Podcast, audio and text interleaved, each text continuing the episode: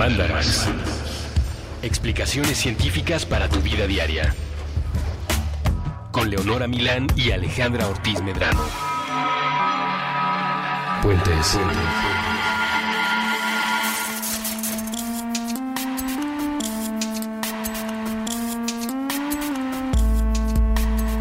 Hola. Hola, Hola, ¿cómo está? estoy muy consternada ¿Por qué? Porque creo que todos los mandarax que hemos tenido últimamente tienen algo que ver con mis aflicciones. Que además son básicamente una. Pero vaya, ¿cómo ha sido larga esta situación y este proceso? Cuéntanos, por favor, Leonora. Cuenta, te acompañaremos en esta triste historia. Acompáñenme a ver esa triste historia. Resulta que, como les adelanté, creo que fue la semana pasada. ¿Sí fue? ¿La semana pasada? Hace dos, tal vez. Sí. Les conté hace unos días, no sé cuántos, pero que me había lesionado jugando fútbol. Y una lesión en la muñeca que yo pensé que sería un esguince y que como iba mejorando poco a poco, no consideré que tuviera como una cuestión mayor. Está en este momento cubierta y Alejandra no me dejará mentir en un yeso gigante porque está completamente fracturada. Es verdad, es verdad. Y ahora que te vea, obviamente voy a hacer una pinta noventera en tu yeso. Eso es lo que todo el mundo amenaza con hacer. Yo sí lo voy a hacer. Que, que lo intenten. Es un arma. ¿Sabes cuánto pesa mi yeso? Trata de acercarte, te reto. Pero no lo sientes. O sea, si estás como recargada casual, volteando para un lado y yo llego y empiezo a rayar algo Claro. del otro lado, no te vas a dar cuenta. Es probable. Y, lo haré con mucho amor. Eso no me garantiza nada. El problema de todo esto es que, como probablemente si usted ha tenido algún tipo de hueso roto en algún momento de su vida, sabrá perfectamente, que estoy pasándola mal, tengo dolor. ¿Y tienes dolor constante? En este momento que ya tengo el yeso, no, pero en el momento en el que tenía nada más una férula, Ajá. había ciertos movimientos repentinos y bruscos que me hacían tener mucho dolor. Y ahora lo que tengo es más bien como un dolor producto del cansancio en la parte superior del brazo y el hombro, porque el yeso pesa y entonces aun cuando tengo un cabestrillo es una lata. El dolor es algo gacho. El dolor es bien feo y el dolor justo que no es agudo, es decir, que no surge nada más a raíz de, ups, me pegué en el dedo chiquito del pie con la base de la cama. Justo te- pensé en ese. ¿No? En eso o en una cortada con papel. Ajá. Son como los. Sí. Y que producen un dolor agudo que quiere decir que es temporal, que se va, o sea, que se siente muy intensamente y después desaparece. Hay dolores como el que producen enfermedades muy horrendas como la fibromialgia, que son crónicos y permanentes y no se quitan. Y el dolor en todas sus presentaciones resulta ser algo más o menos misterioso. Es un problema realmente importante en el sentido que hay millones de personas alrededor del mundo que sufren dolor crónico todos los días y no saben muy bien cómo lidiar con ello. Es una cosa que todos experimentamos a lo largo de nuestras vidas en repetidas ocasiones y que la ciencia no termina de entender exactamente qué hubo con y por lo mismo tampoco logra entender qué hubo con la solución al dolor. Este. ah, bueno, a pesar de que el dolor es gacho y así, también resulta ser importante porque en muchas ocasiones es como una señal de alarma de que hay algo que te está lastimando, de que hay algo que, que no está bien. Y de hecho, 64% de las personas eh, van al doctor porque sienten dolor. ¿no? Eso es una como de las cosas por las que vas al doctor. Hay definiciones muy vagas Hay de lo que es el dolor. La Asociación Internacional del Estudio del Dolor lo define como una experiencia emocional y de los sentidos que es poco placentera y que está asociada con daños de tejidos actuales o potenciales o que se describe en términos de un daño actual o potencial a los tejidos. O sea, es una definición súper vaga que en realidad no sirve para nada. Ajá, Y de hecho, como algunos médicos lo toman, es que el dolor es lo que sea que los pacientes digan que es. Exacto. Porque pues además como es una experiencia completamente subjetiva, nadie sabe muy bien qué tanto es tantito y qué dolor es tu dolor y cómo podría interpretarse y qué podría significar. Porque es una cosa que solo tú sientes y es muy difícil de medir. Sí. Ahora, hay tres tipos de dolor principales que son más o menos lo que tú ya explicaste, Leonora, eh, que es el dolor agudo, que está causado porque te acabas de lastimar alguna parte del cuerpo. Y su propósito, digamos, es que te informa de que un daño va a ocurrir, ¿no? De que hay un daño potencial que requiere una acción inmediata. Por ejemplo, cuando pones la mano sobre algo caliente, sientes dolor y la quitas, ¿no? La quitas automáticamente. Ahora está también el dolor crónico, que es un dolor que persiste durante mucho tiempo, incluso después de que algún, alguna herida o algún trauma al cuerpo se haya curado. De hecho, hay muchas veces en los que el dolor crónico ocurre sin que haya habido ninguna lesión. Entonces, este dolor está muy raro y es más misterioso porque no está avisando al cuerpo de ningún peligro. Y, y se define como que dura al menos seis meses o más. Y finalmente el dolor del cáncer, que está asociado a tumores malignos. Y duelen porque los tumores invaden los tejidos que están sanos y de esa manera empiezan a ejercer presión en los nervios y en los, y en los vasos sanguíneos, lo cual produce dolor. La cosa de este tema es que por lo que resulta tan complejo y por lo que resulta tan difícil de explicar, es que el dolor es un proceso básicamente neuronal. O sea, la sensación del dolor llega eventualmente a tu cerebro que lo interpreta y toma las decisiones adecuadas a partir de ello. Pero no es que como que nada más así te pegues en el dedo con un martillo y se prenda como un foco del dolor en tu cabeza y reacciones, sino que hay un montón de cosas que están pasando en el cerebro al mismo tiempo. No solamente hay como una zona que detecta el dolor y fomenta que haya una reacción al respecto, sino que también se involucran centros emocionales, por ejemplo, y esto puede hacer que el dolor sea una experiencia más compleja que nada más la respuesta física a un golpe o a un daño. Y que de hecho esto es importante para entender el dolor. El dolor es algo, o sea, es una percepción de algo que está ocurriendo en el cuerpo, pero finalmente es una interpretación del cerebro. O sea, son el cerebro, las neuronas diciendo esto causa dolor, ¿no? Y entonces sientes el dolor. Eh, lo cual quiere decir que si tienes alguna afección particular en ciertas células nerviosas o en el cerebro, eso puede hacer que te esté causando dolor sin que haya nada de tu cuerpo que esté siendo lastimado. Como daño en, los nervios, por ejemplo. Ajá, exacto.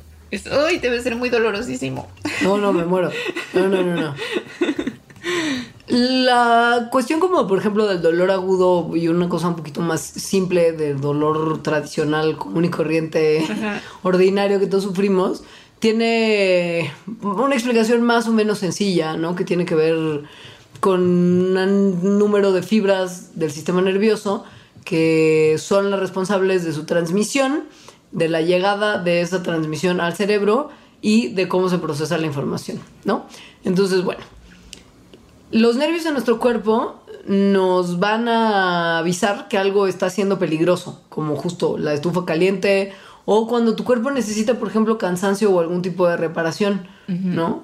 Cuando te da muchísimo sueño y no has dormido en vigilia, también te puede doler mucho la cabeza, ¿no? sí. Y lo que pasa es que en todo nuestro cuerpo, en cada centímetro, realmente hay miles de terminales nerviosas que son sensibles al dolor y en estos nervios en particular que se llaman nociceptores, que son los nervios que sienten y transmiten el dolor, hay ciertas áreas del cuerpo que tienen más y hay ciertas áreas que tienen menos. Por ejemplo, los deditos y los dedos del pie tienen un montón de nociceptores. ¿Por qué? Porque son partes del cuerpo que están más expuestas al daño que, por ejemplo, este, otras partes de, nuestro, ¿no? No sé qué sé yo, el codo, tal vez el codo, no, hay pocas terminales. Ajá, sí. y es por eso, bueno, una vez que, llega una señal de alerta, de alarma, de que algo está lastimando a estos nociceptores, entonces se manda la señal a la espina dorsal y ahí se, forma la, la reacción de dolor. Entonces, eh, los, mensajes que son más débiles tienen menos prioridad, entonces te duele menos y la reacción del cuerpo pues tampoco es tan inmediata o, o, tan grande. Por eso si te cortas con una hoja en el dedito, que obviamente no te vas a morir de eso, duele un montón, porque como hay tantas nociceptores, entonces la señal que interpreta el cerebro es que sí es algo muy peligroso. Claro. Ajá. Este. Lo que pasa en la espina dorsal es que cuando los nociceptores llevan la señal para ahí, se liberan estas sustancias químicas padrísimas, que son las que nos dominan en el día a día y las que mandan en nuestro ser, que son los neurotransmisores, que son los que finalmente activan otras células nerviosas que procesan y transmiten la información al cerebro. Y el chiste del perdón, el chiste del tipo del dolor es que si es agudo o crónico, probablemente dependa también en parte del tipo de fibra nociceptiva que manda la señal inicial. O sea, hay fibras más grandes que mandan impulsos eléctricos súper rápido al cerebro y que son los que se cree que causan este dolor como de, de, de, que se siente como, como agudo y fuerte y, e inmediato. Y que pequeñas fibras, que son de tamaño más chico y más delgaditas, son las que causan lo que se conoce como el dolor insoportable, que es constante, que se siente como quemazón y que es realmente molesto y que justo es súper persistente. Entonces puede tener que ver también con el tipo de, de, receptor y no solamente con el tipo de daño que tienes o el problema que te está generando el dolor como tal. Ahora, la señal de dolor se procesa en una parte del cerebro que se llama el tálamo, que a su vez lo manda hacia otros lugares que siguen procesando esta señal. Y en particular, dos lugares que tienen que ver con la sensación física, que es, el, que es la corteza somatosensorial, y el sistema límbico, que tiene que ver con las emociones, decisiones, etcétera. Creo que ya hemos hablado mucho de él. Por eso también hay como una parte que se queda guardada emocionalmente de los dolores. Eso es un problema. Eso es un problema. Porque hay memoria de dolor. Sí. es un bajón. Ajá, aunque también puede ser una ventaja, ¿no? O sea, te acuerdas de lo que se siente pegarte con la mesa en el dedo chiquito y entonces evitas hacerlo en el futuro. en el mejor de los casos. es, es, la moraleja, ¿no? Pero pues uno no necesariamente aprende de sus errores. Ay, les podríamos hablar con más detalle de las vías de transmisión y los caminos que sigue el dolor por el sistema nervioso. Pero yo creo que básicamente con ese pequeño resumen ya se entiende más o menos cómo es que funciona. Digo que es súper simple, pero a la vez lo que acaba de decir Alita es fundamental. La cuestión emocional es la que además hace que algunas personas sientan el dolor de una forma diferente. Hay factores tanto psicológicos como fisiológicos que pueden influenciar la percepción del dolor. O sea, la edad, por ejemplo, ya que los circuitos cerebrales generalmente se van degenerando con la edad, así que las personas más viejas tienen unos umbrales del dolor un poco menores, tienen más problemas lidiando con el dolor. Hay una sensibilidad por género, que lo vamos a, mencionar en, breve con mucho detalle. Hay una cosa que tiene que ver con que sientes más dolor cuando estás fastigado, porque tu cuerpo está estresado porque, porque pues no has dormido. Como bebé cansado. Justo. Y al final es la memoria cómo has experimentado el dolor en el pasado puede tener influencia en las respuestas neurales y esto tiene que ver justo con que la memoria vive en el sistema límbico, que es donde se procesan también las emociones y que también se activan cuestiones de dolor ahí. Pues el dolor está en el cerebro. Sí, sí, hermano. O sea, pues sí, literal. O sea, sí está en tu mente, pero no, está en tu mente. Está en tu mente, lo cual no quiere decir que no sea real. ¿no? Exacto. Hay gente que no puede sentir dolor en absoluto, que es un problema, aunque usted crea que esto puede ser increíble y que es en realidad un mal viaje. De hecho, es un problema que puede ser incluso mortal, porque como ya dijimos, sentir dolor es una cosa que te está informando de que hay un daño a tu cuerpo, ¿no? que se está ejerciendo un daño a tu cuerpo. Entonces, las personas que no sienten dolor, lo cual es una condición que se llama analgesia congénita, no, esas señales al cerebro no, no, funcionan de una forma que en las demás personas sí funcionan. Y entonces puede haber, o sea, se pueden estar quemando literalmente sin sentir ningún dolor. Entonces, como en muchos accidentes o muchas cosas que nos pasan en la vida, lo que nos previene de hacerlas es justamente que, está, que duele. Claro. Ajá. Básicamente. O sea, como que nuestras decisiones las tomamos de duele o no duele, ¿no? Si me voy descalza por la arena, sí o no, va a depender de qué tan caliente esté la arena. Claro. Eh, entonces, estas personas justo se van por la arena caliente o por cosas incluso más calientes o cosas que les están cortando. Es decir, experimentan eh, situaciones que les están lastimando y no se dan cuenta. Entonces, eso obviamente puede ser muy peligroso. En términos de todos los demás que no tenemos analgesia congénita y que necesitamos en algún momento manejar el dolor que sentimos, hay un montón de formas de lidiar con este problema. O sea, puedes tomar medicinas, por supuesto. Hay cirugías correctivas extremas para casos extremos de dolor. Hay procedimientos alternativos que uno podría llamar chairos. No lo estamos haciendo nosotros, pero podría uno llamarlo así, como hipnosis, acupuntura, terapia de masajes, el biofeedback, ¿no? No tengo o combinaciones. ¿Mande? Ese sí me sonó muy raro. ¿No? O pero por supuesto también se puede haber, pueden- se pueden hacer combinaciones de estas técnicas y métodos para tener un, una- un mejor manejo del dolor.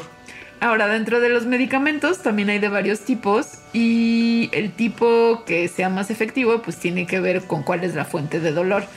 ¿Qué tanto dolor hay? O sea, ¿qué tanto te está sacando de tu confort?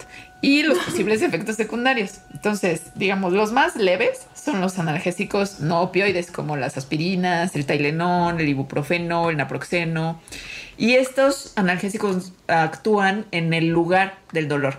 Es decir, eh, van a donde está el tejido dañado. Este tejido dañado está liberando enzimas que estimulan los receptores locales de dolor. Entonces, la aspirina, por ejemplo, o todos estos analgésicos intervienen con esas enzimas y reducen la inflamación y por lo tanto el do- el dolor. Como efectos secundarios, pues tienen varios que son, según yo, leves si te la llevas leve en su consumo, como daño a los riñones, daños al hígado y algunos problemas gastrointestinales. Los que son más heavy metal y son los que la gente luego se mete en muchos problemas por estar consumiendo de- como si fueran caramelitos. Como en Dr. son- House. Como en Doctor House, son los analgésicos opioides, que lo que hacen es actuar en las transmisiones sinápticas, es decir, en la actividad de las neuronas, en varias partes del sistema nervioso central, al unirse con unos receptores que se llaman receptores opioides naturales. En nuestro cerebro hay receptores opioides que no necesariamente están hechos nada más para recibir drogas, ¿no?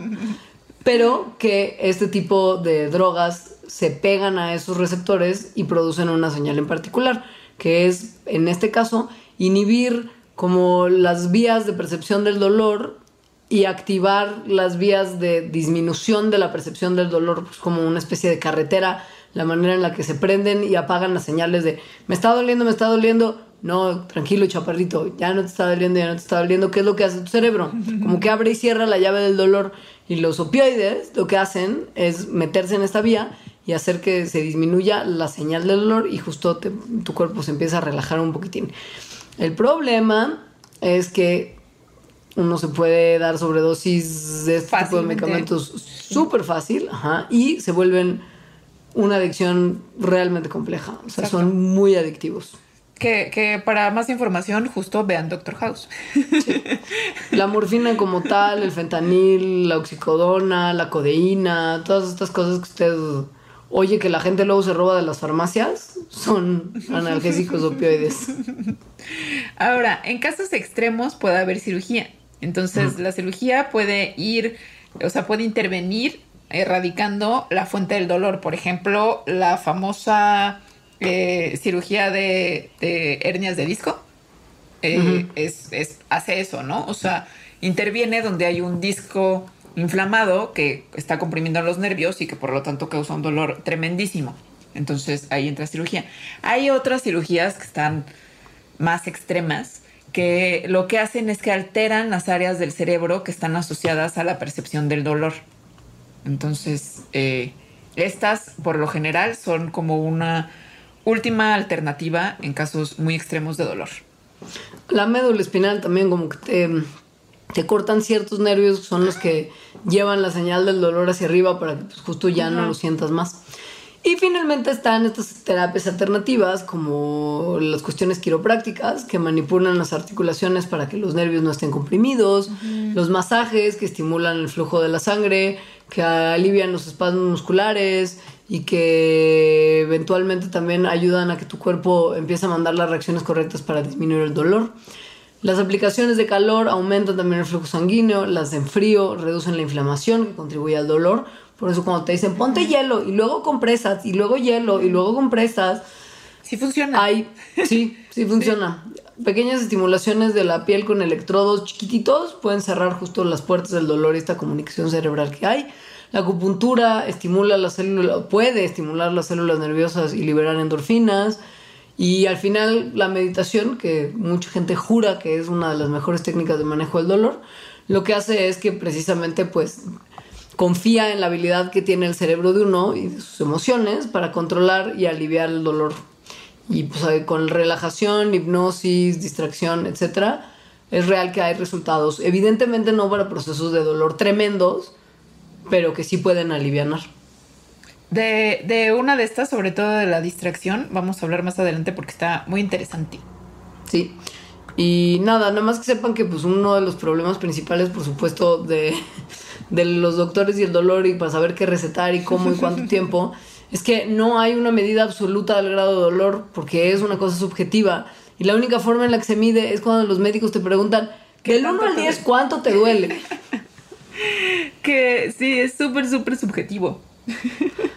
O sea, literal, o sea, cero siendo sin dolor y diez dolor inimaginable. Me muero, ajá. Me muero, ojalá y me arranquen el cerebro porque no puedo seguir sintiendo esto. Yo la vez que más he sentido dolor fue cuando se me inflamó el apéndice y me tuvieron que operar.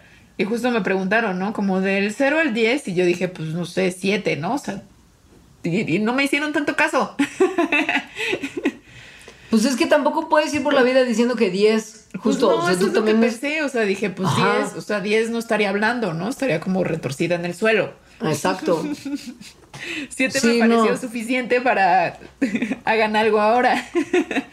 Yo creo que yo uno de mis dolores más fuertes fue un 7, pero muy co- como 7, 8 constante, que fue cuando me detectaron mis piedras en la vesícula y estas decidieron migrar hacia tapar la salida de la vesícula No. y producir muchísimo dolor, lo que eventualmente desembocó en la eliminación de ese órgano de mi cuerpo. Sí. Pero entiendo que no era un 10, güey, o sea, ¿sabes? Supongo que debe ser un dolor similar. ¿no? Yo también creo. Sí. Órgano malacopa, yo lo llamo. Bueno, vamos a ir a un corte y regresamos a hablar del dolor y sus misterios. Excelente.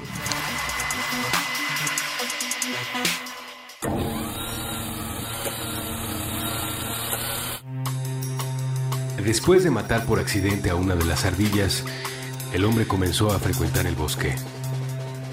Viajaba en bicicleta y esquivar a la criatura fue imposible para sus reflejos vencidos por la rutina.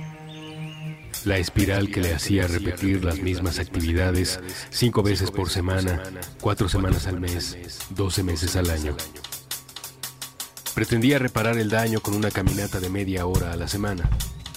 Se llenaba los bolsillos con palanquetas y nueces partidas en mitades.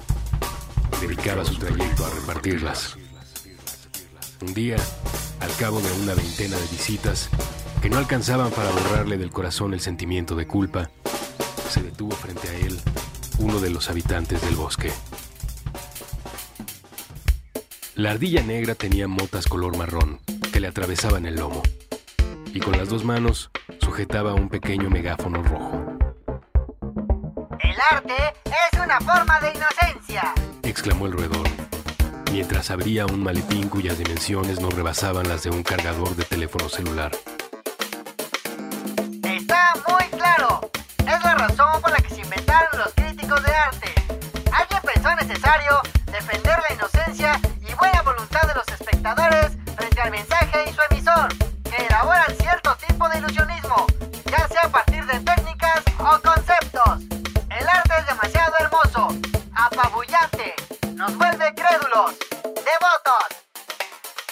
con movimientos que resultaban frenéticos a ojos del hombre, pero eran parsimoniosos dentro del cerebro de la ardilla. ella empezó a ponerse el uniforme de una banda de marcha. Las dimensiones de su barriga impedían cerrar a los botones dorados, de manera que la casaca de satín rojo dejaba ver el pelambre de su rostro.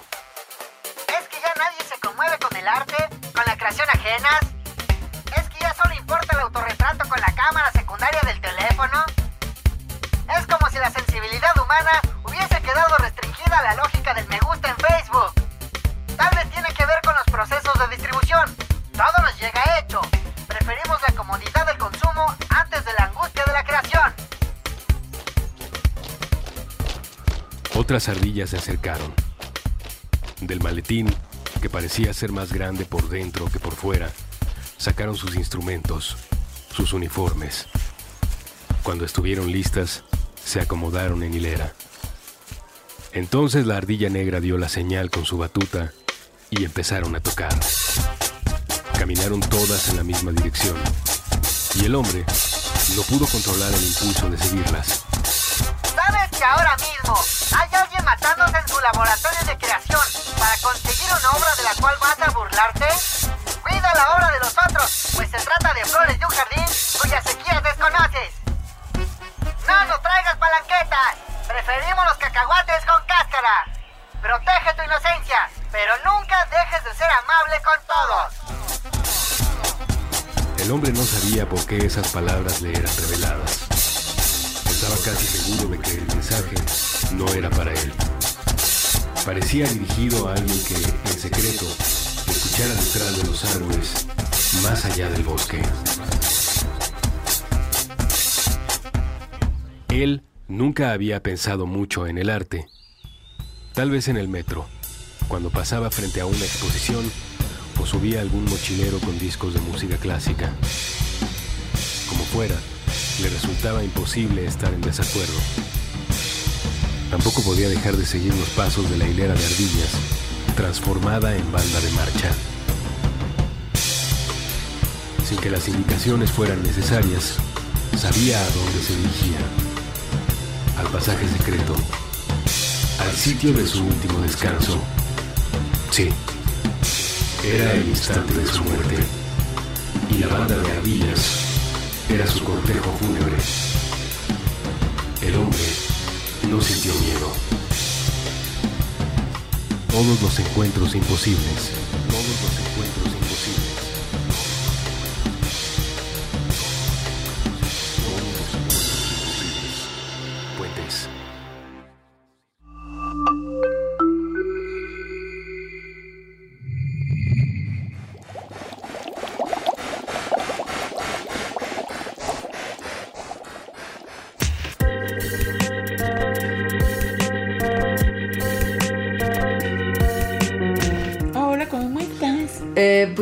Preguntándome si, si el dolor está en la mente, hermana, porque pues ya sabemos que está en el cerebro, pero ¿qué hay de esto que dicen algunas personas de que el dolor es una cosa como meramente producto de una construcción cerebral y por lo tanto se puede controlar con solo pensamientos? Pues tiene mucho de cierto. Y, y gran parte de, de lo que sabemos de esto, o por, o por cómo empezamos a saber de esto, es por un doctor que se llamaba el doctor Harry Beecher, que en la Segunda Guerra Mundial hizo algo que hoy se consideraría muy poco ético. Pero bueno, en la Segunda Guerra Mundial creo que se hicieron muchas cosas así. Entonces, bueno, este doctor estaba en Italia y trataba pues a soldados, ¿no? Que de- en la guerra. Entonces, obviamente estos soldados pues tenían heridas que les causaban mucho dolor, les daba morfina, pero de repente se le acababa la morfina. Entonces, un día que se le acabó la morfina, empezó a tratar a los, soldados con solución salina, o sea, básicamente nada, pero no les dijo. O sea, les dijo que les seguía dando morfina. Y en más o menos 40% de los casos en los que hizo esto, el dolor se quitó. Entonces, esta, esta fue como la primera vez y a partir de lo cual se empieza a desarrollar la idea del efecto placebo, que es el fenómeno en el cual la condición de una persona mejora a pesar de que la medicina que esta persona esté tomando no esté diseñada para ayudarle a mejorar esa condición. En este caso era el dolor. Está bien loco que puede pasar justo lo contrario también. O sea, hay unos estudios donde los pacientes se les dice que ya no les están dando una medicina contra el dolor muy potente, como por ejemplo morfina, y se empiezan a sentir peor, aun cuando sí se les está administrando todavía ese medicamento. O sea, sin que ellos lo sepan. Entonces, sí. Este efecto placebo es una de las cosas muy raras de los seres humanos que hacen muy difícil que se estudie el dolor. Entonces, ¿no? Junto con que el dolor es una experiencia subjetiva, como ya, ya dijimos, entonces pues no hay, no, o sea, como que es muy difícil que los doctores sepan bien puntualmente cómo tratarlo. En este caso, y el tema justo del dolor está en tu cabeza y eso como una excusa, como para cuando Alejandra llega con el apéndice inflamado a punto de explotar y le dice, no, pues, tiene siete pero tiene justo que ver con eh, que el componente emocional del dolor sí juega un papel muy importante en cómo lo percibimos, cómo lo manejamos y cuánto nos dura. O sea, si tú te pegas en el dedo, se van a activar todos los receptores, se van a mandar los neurotransmisores, las neuronas van a responder y una vez que el dolor termina, terminan los mensajes también.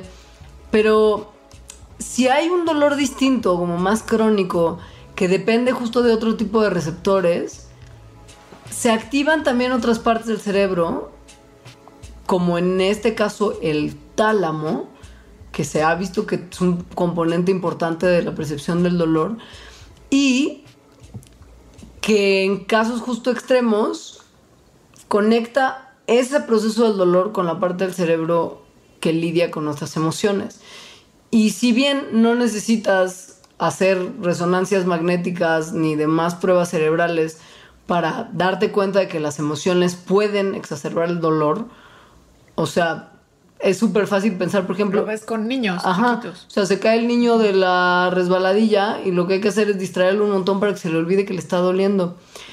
Y cuando estás ansioso o deprimido porque estás con dolor, es probable que el dolor tarde más en quitarse y a veces incluso empeora.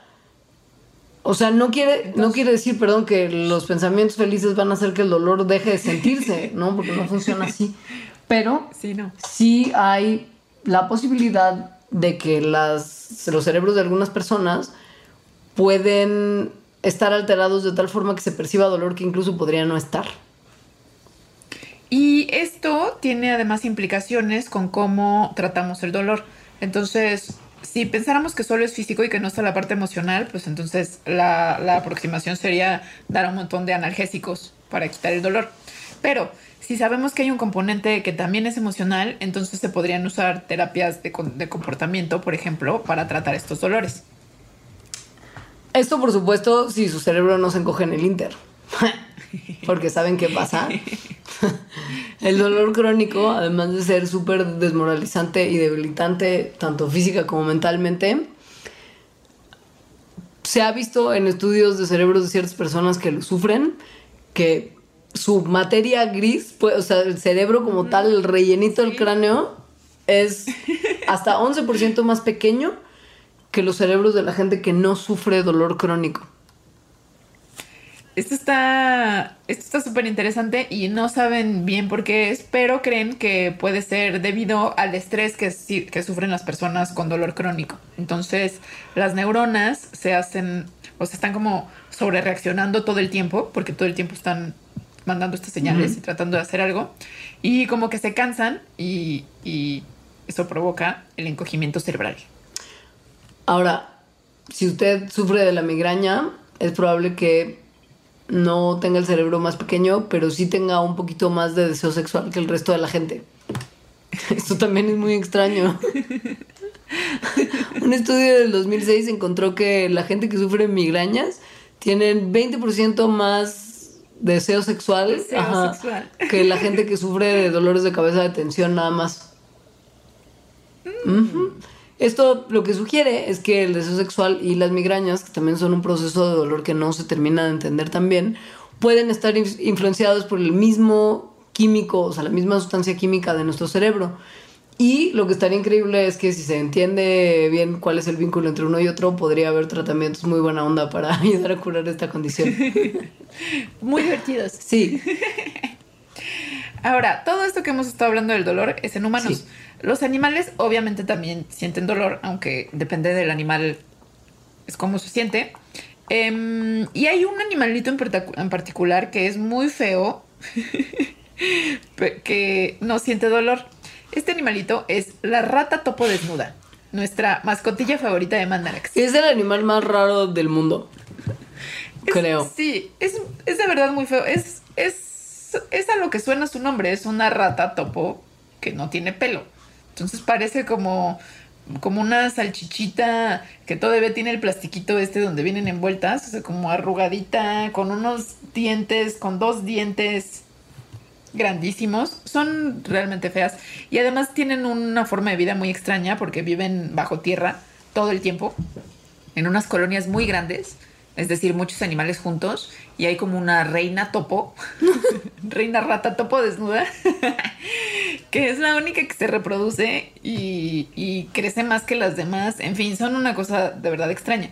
Y entre sus particularidades extrañas está esto de que no sienten dolor, o al menos lo sienten en un umbral muchísimo más alto que los seres humanos. Ellos tienen.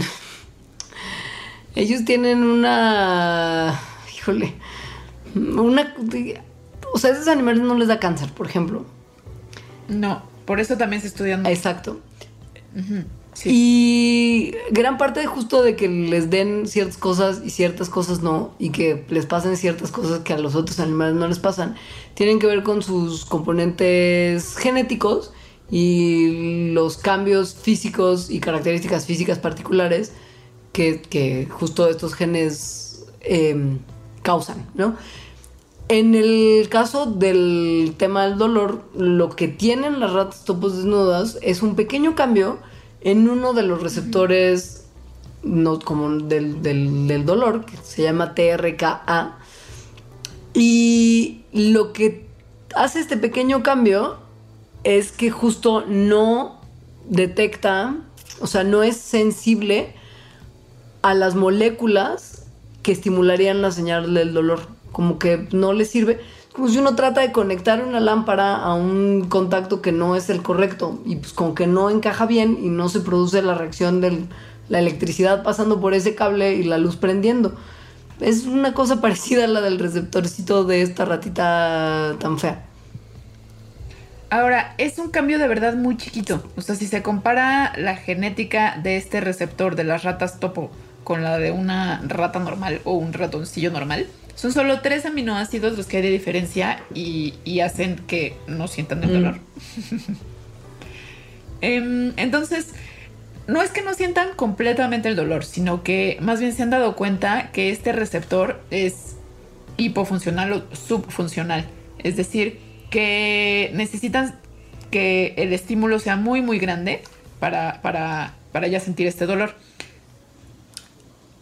Lo que se cree que puede haber pasado es que los procesos evolutivos hayan permitido seleccionar en estos animales un receptor que sirva en las primeras etapas de la vida del animal, cuando se está desarrollando con un embrión, como embrión, perdón, pero que en la edad adulta ya hay menos receptores nerviosos que, pues al final, si no hay receptores nerviosos y los que hay no sirven bien, pues el animal va a vivir prácticamente libre del dolor.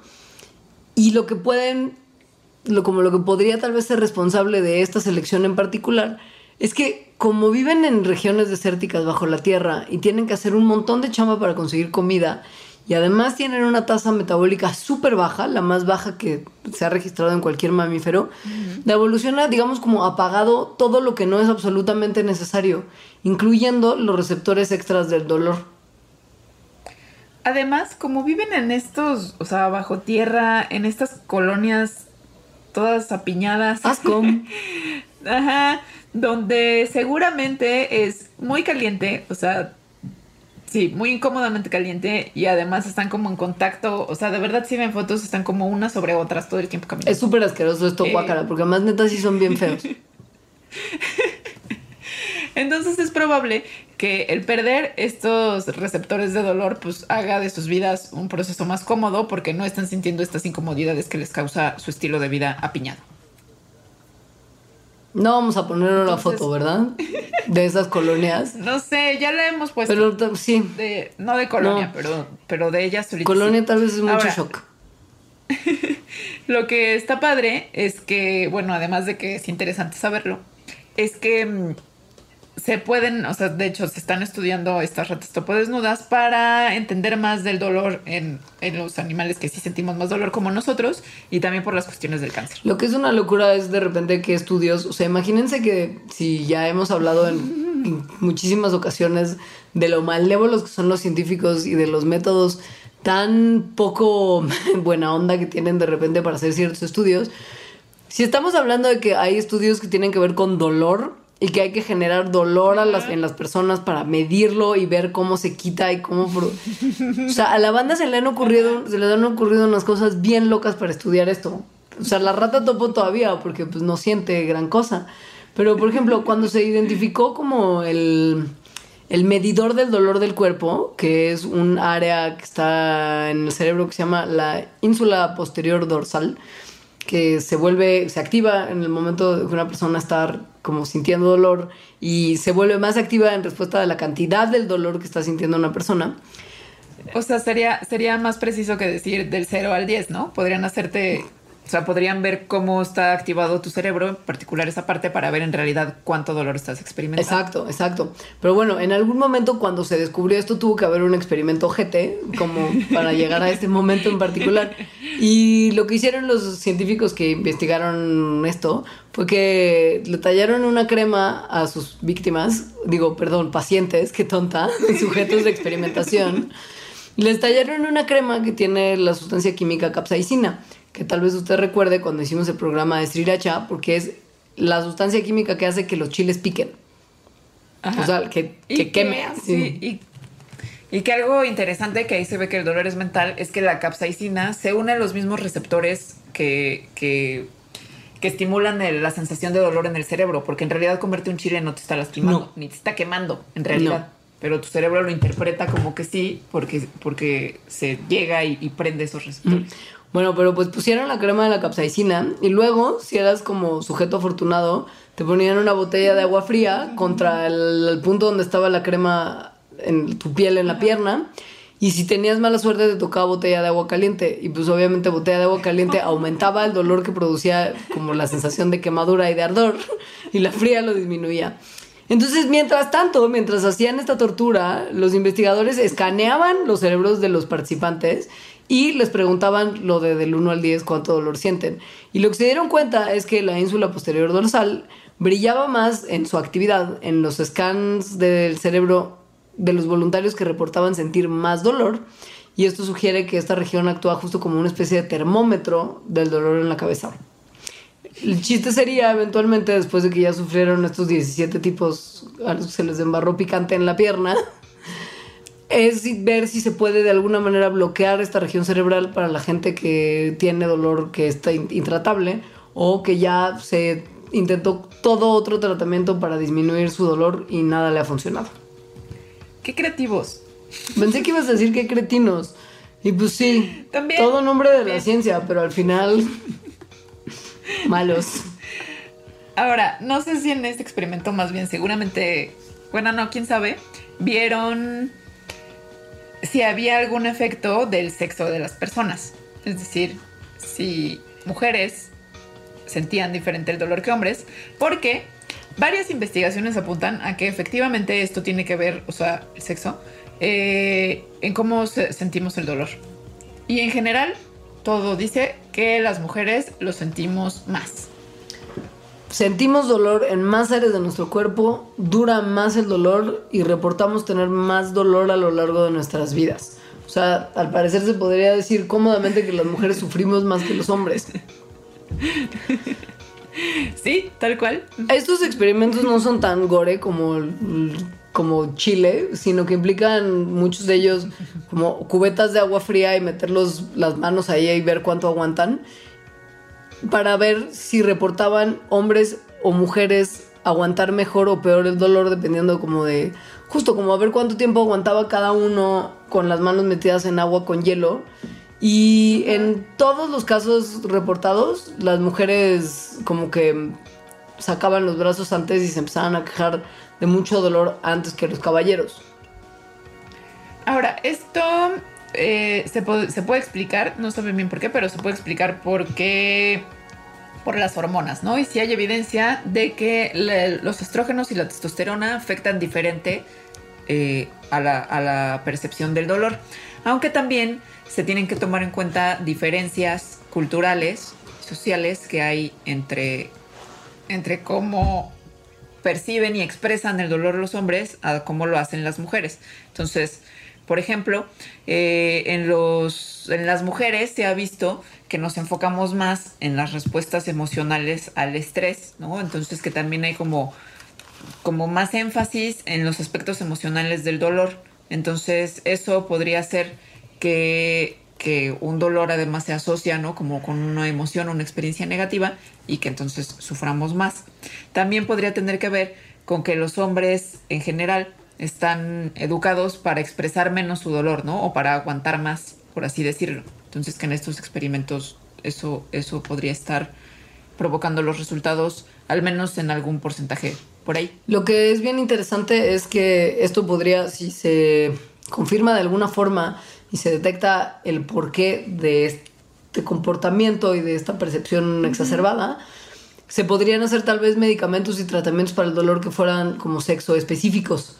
Es decir, como hay gente que, le llama de broma como, como painkillers rosas y azules, ya sabes, o sea, medicamentos para el dolor como rosa y azul por pues, este cliché de los colores de hombre y mujer, pero que sí, que si finalmente estás atendiendo las cuestiones específicas que generan más o menos dolor en un sexo y en el otro, puedes tener tratamientos mucho más eficaces y probablemente que requieran menos cantidades en ciertos casos, sí, lo cual está, o sea, súper importante porque si efectivamente hay una cuestión, ya sea fisiológica o de otra índole, de que las mujeres sentimos más dolor y los analgésicos y la forma en que los médicos están entrenados a recetarlos no toman en cuenta esto, entonces sistemáticamente nos están dando menos analgésicos, ¿no? Entonces, o, analgésicos, o sea, una dosis que no es suficiente.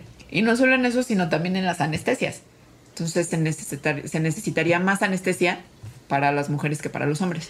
No se ha terminado de entender exactamente qué es lo que genera este tipo de diferencias, pero se ha hecho un conteo, por ejemplo, de cuántas fibras nerviosas hay por centímetro cuadrado en la piel de los hombres y de las mujeres. Y por ejemplo, en la cara, las mujeres tenemos en promedio 34 fibras nerviosas por centímetro cuadrado de piel facial y los hombres tienen solo 17. Entonces no solamente son cuestiones hormonales, de percepción, culturales, etcétera, sino que sí hay una cantidad mayor en algunas zonas de nuestros cuerpos de receptores nerviosos que son los que al final del día mandan la señal del dolor a nuestro cerebro. Entonces, pues esto se tiene que tomar en cuenta. Justo no puede seguirse ignorando y seguir pensando que todo el mundo funciona igual. Ahora, hay algo paradójico en este asunto de que las mujeres sintamos más dolor, que es que las mujeres eh, tenemos la capacidad de parir. Que es el dolor supremo. Exacto, al parecer ese sí sería el 10. Sí. Entonces, eh, está eso paradójico, que sintamos más dolor, siendo que experimentamos, o sea, que naturalmente podemos pasar por la experiencia que más dolor va a causar. Eh, lo bueno del asunto es que el cuerpo de una mujer embarazada eh, empieza a pasar por ciertos cambios a partir del tercer trimestre que se preparan justo para, para este dolor de parto. Entonces, em, especialmente durante las últimas dos, tres semanas de embarazo, entonces el umbral del, del dolor de las madres sube. Entonces, este, eso, eso eleva como la capacidad que tendrían, bueno, que tienen sus receptores opioides para sentir el dolor. Incluso después de que nace el bebé, las mamás eh, tienen una tolerancia más alta al dolor que mujeres que no han tenido hijos. Entonces, eso quiere decir que sí hay algo que pasa en los cuerpos con los receptores del dolor durante el embarazo. Y también con las hormonas que reducen el dolor que son que aumentan considerablemente en sobre todo los últimos 18 días del embarazo. Está increíble, pues, o sea, por lo menos algo. Porque todas las amigas que yo tengo que han tenido hijos por parto natural reportan que sí es es una, es una cosa que no necesariamente querrían que volviera a pasar nunca jamás. Y luego también está la cuestión de, bueno, eso de nunca jamás, luego se les olvida.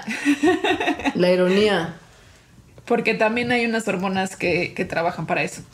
Eh, y bueno, también en esta cuestión del dolor entre hombres y mujeres, eh, además de que el dolor, al parecer, eso lo sentimos como más fuerte, las, la prevalencia de ciertas condiciones que producen dolor crónico también es más alto en algunas, en hombres, digo en mujeres que en hombres. Por ejemplo, las mujeres tienen un 40% más de dolores por la osteoporosis y en general más osteoporosis que los hombres. Una en cinco mujeres tienen, sufren de migraña comparado con uno en 17 hombres. Eh, nueve veces más mujeres sufren de fibromialgias que los hombres. Entonces, si hay además como cosas que están de muy maldita naturaleza. Sí, pasa también que mm, nuestra, nuestra zona límbica, en el caso de las chicas, se enciende con más disposición y felicidad cuando hay procesos de dolor que la de los caballeros. En el resultado de un estudio que en la Universidad de California en Los Ángeles en 2003, los investigadores se dieron cuenta que la región cognitiva o analítica, por decirlo de alguna forma, del cerebro masculino es el que se prende en procesos de dolor, mientras que en las mujeres el que se enciende con más facilidad es el límbico. Entonces, sí es un proceso completamente distinto que desencadena en condiciones de dolor y sobre todo duración del dolor, porque si te fijas, todas las cosas que mencionaste, ¿no? Migraña, fibromialgia, etcétera, son procesos de dolor crónico y, o, muy o agudo, pero realmente insoportable. Sí.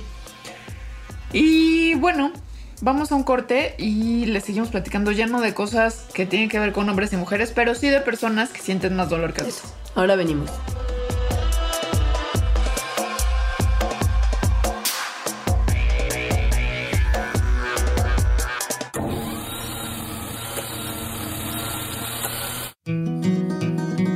Distante.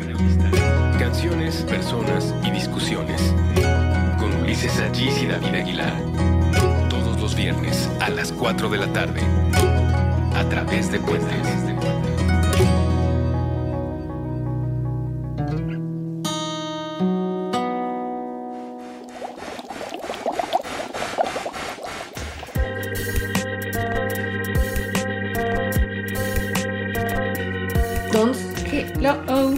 con. Hay gente que tiene más dolor que otra. O sea, que no son los que tengan analgesia crónica, pues, digo, congénita. Porque evidentemente ellos no tienen dolor alguno. Ajá. Hay gente que le tocó la tómbola mala del dolor y que al parecer sí sufren, o sea, sí perciben el dolor de manera más intensa que otras personas. Y eso puede que esté relacionado con la estructura de su cerebro. Mm. En un estudio lacra, como por supuesto. en un estudio lacra, unos investigadores le pidieron a 116 personas sanas que calificaran la intensidad de su dolor cuando se les calentaba una pequeña porción de la piel de su brazo. Como a 50 grados. O sea, mucho. Varios. Mucho. Y unos días después les escanearon sus cerebritos en, por supuesto, una máquina de resonancia magnética. Hay que ir a visitar una, por favor. Sí. Creo que necesitamos hacernos unas resonancias para algo. Entonces, cuando hicieron esto, después los resultados hicieron una correlación entre la sensibilidad de las personas al dolor con lo grueso de la corteza cerebral. En regiones en las que, bueno, más bien hicieron esto, encontraron esta correlación y entonces vieron que esto existía sobre todo en regiones que habían sido previamente relacionadas con la atención, con el control de la atención y con la introspección. Mientras más delgada la corteza cerebral en estas áreas, más sensibles son las personas a los estímulos dolorosos.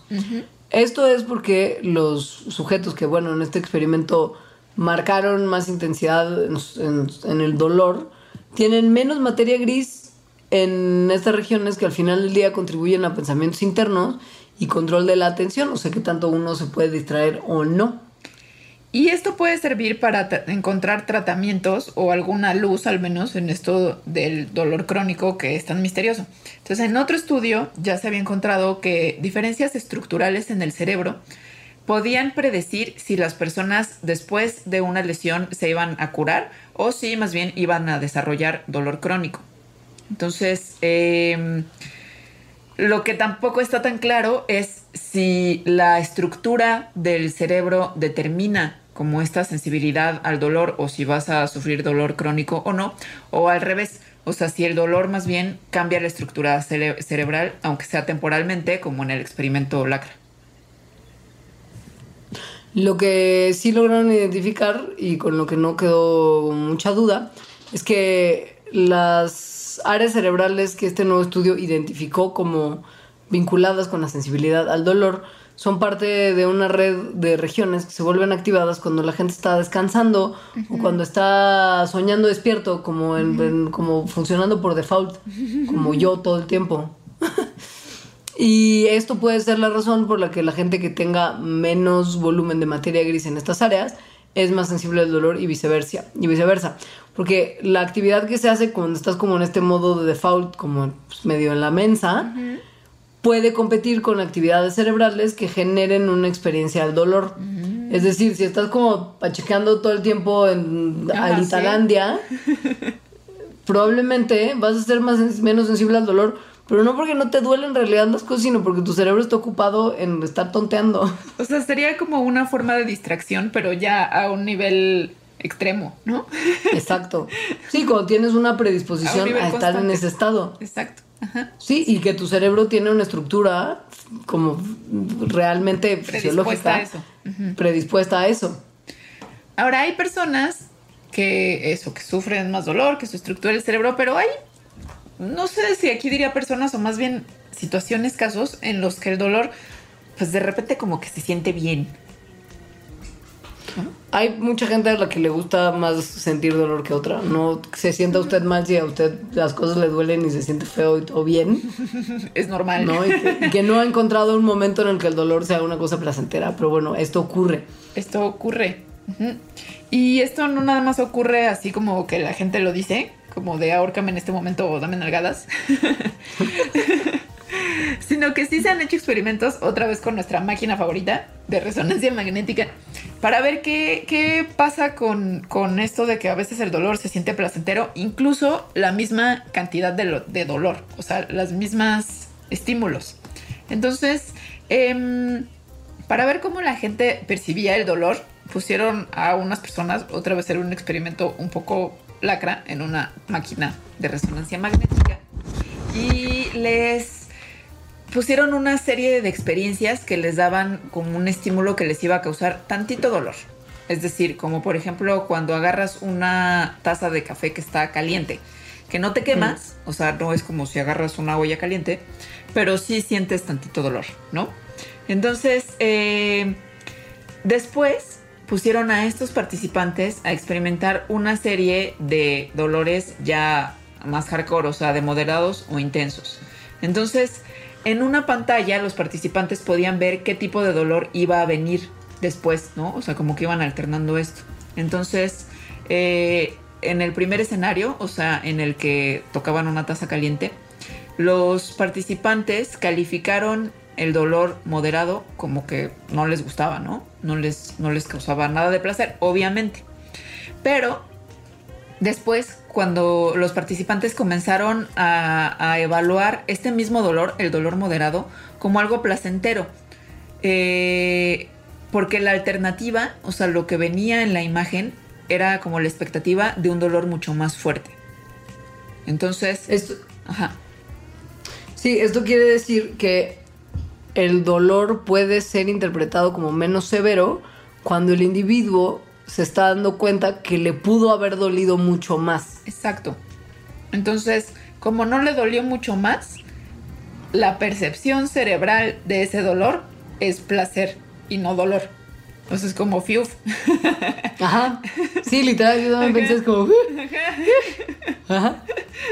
Los sujetos del estudio estaban preparados para lo peor y se sintieron tan aliviados cuando se dieron cuenta que el dolor no iba a ser tan malo como se esperaban, que esta sensación de alivio se volvió tan poderosa que cambió algo que era una experiencia pues, obviamente negativa, porque al final del día es dolor, en una sensación que es reconfortante o hasta disfrutable.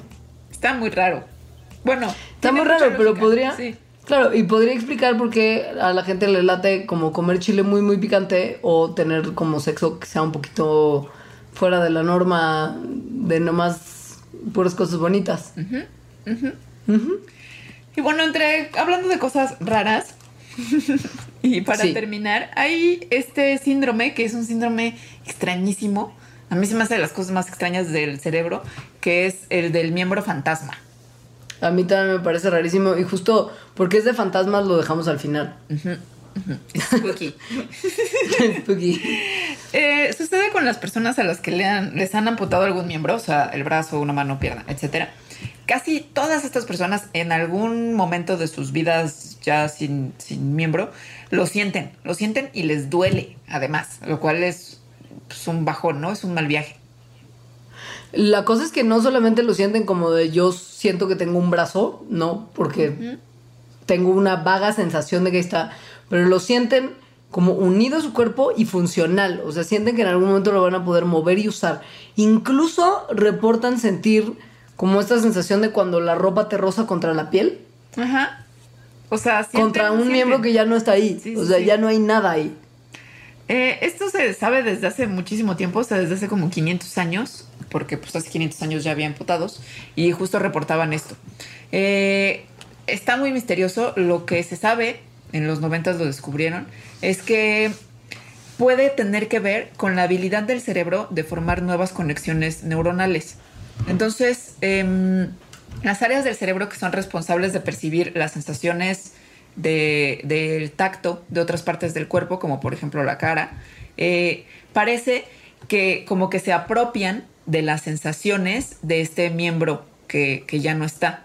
Entonces, cuando te tocan, por ejemplo, o sea, si esto empieza a pasar, entonces cuando estas personas son tocadas en la cara, por ejemplo, entonces los pacientes sienten la misma sensación, pero en ese miembro fantasma.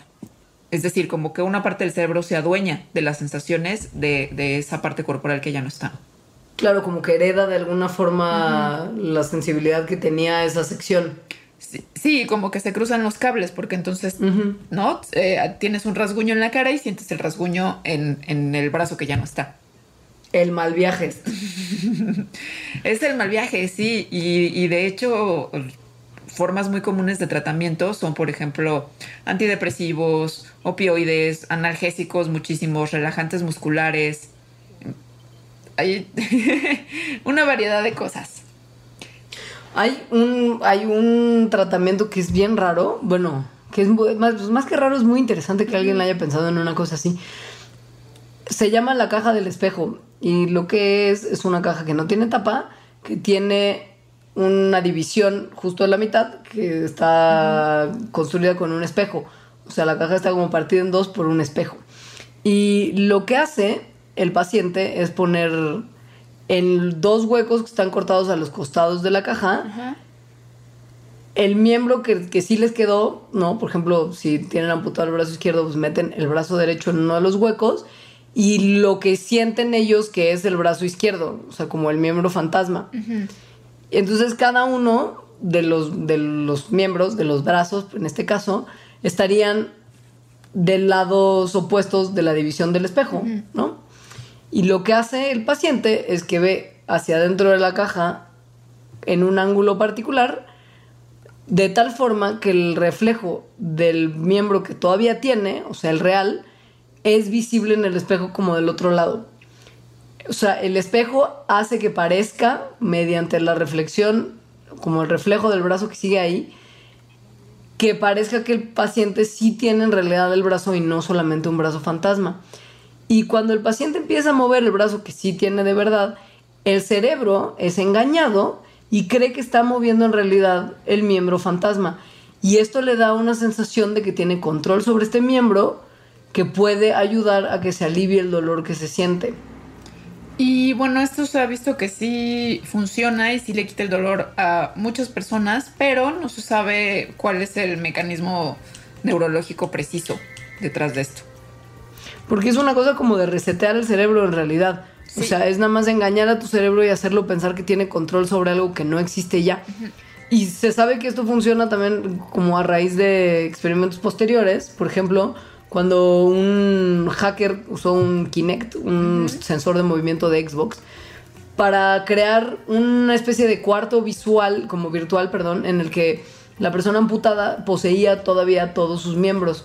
Y el percibirse, aunque fuera virtualmente, con todo su cuerpo completo, hacía que ya no tuviera los procesos de dolor y extrañamiento, digamos, del miembro que ya no estaba. Está padre. Muy misterioso. Porque trucos y, y Ah. reseteado. Este. Bueno, pues eso es todo por hoy. Sí, los queremos. Sí, los queremos. Redes sociales. La mía es arroba alita-emo. Yo soy Alita, digo, Alita, arroba Leos. Y Mandarax es arroba Mandarax. Y Facebook es facebook.com diagonal Mandarax lo explica todo. Bueno, muchas gracias. No, no, este, palabra clave. Palabra clave va a ser opioide. La mía va a ser miembro fantasma. Ya sabía que ibas a decir esta. Ay, qué bien me conoce. Bueno, bye. Adiós, bonita semana.